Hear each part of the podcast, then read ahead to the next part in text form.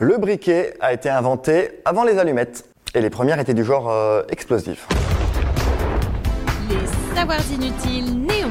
Les savoirs inutiles. Savoirs inutiles. Néon.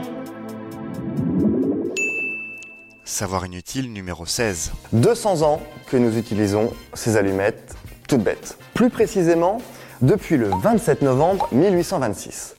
John Walker fait une découverte majeure. Il invente l'allumette à friction en trempant un bâtonnet de bois dans du soufre blanc. En réalité, l'idée avait déjà été développée par un Français en 1805 avec du soufre et du chlorate de potassium qu'il fallait plonger dans une fiole d'acide sulfurique, pas très très pratique et un petit chouïa dangereux. C'est pour une question de sécurité justement aussi qu'ont été développées dans les années 1850 les allumettes de sûreté qu'on appelait aussi les allumettes suédoises grâce au chimiste suédois qui les a inventées, Lundström.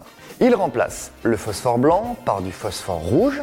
Il faut donc un grattoir spécial pour l'allumer, ce qui évite les accidents, et c'est l'allumette qu'on connaît aujourd'hui. Quant au briquet, lui, le principe est plus ancien. C'est le concept du silex, qu'on frappe contre du métal pour obtenir des étincelles. En 1780 apparaît le premier briquet au gaz d'hydrogène, qui n'est pas un gros succès, vu sa taille, le briquet Fürstenberg.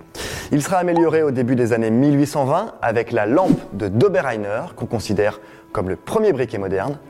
Mais ça, c'est vraiment inutile de le savoir. Si ce podcast vous a plu, abonnez-vous, likez, commentez. Les Savoirs Inutiles Néon, c'est aussi une appli et un compte Insta.